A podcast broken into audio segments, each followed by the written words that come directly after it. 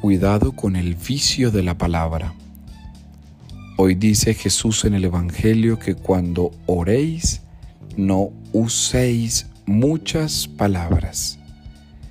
El vicio de la palabra se hace presente no solo en los predicadores, también en los oyentes. El vicio de palabra consiste en exagerar un mensaje, en tener siempre que llegar a los excesos de la predicación, en radicalizar la idea de que si no hablo, no aporto. Este vicio de palabra está hoy presente en protagonismos egoístas, en personas que creen o pretenden pensar que si ellos no son el centro de la palabra, los demás no existen. Es una gran tentación en el mundo de hoy.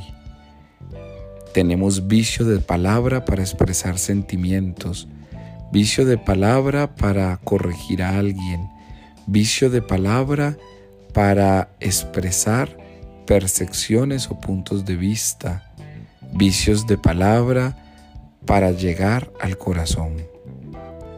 Y te pregunto, ¿por qué no sencilla y profundamente somos conscientes de que a menor palabra, más acciones.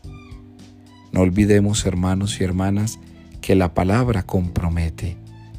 Por eso lo que has de decir con la palabra, que sea mesurado, prudente, moderado. Dirá San Francisco de Asís que vuestras palabras sean limpias y castas.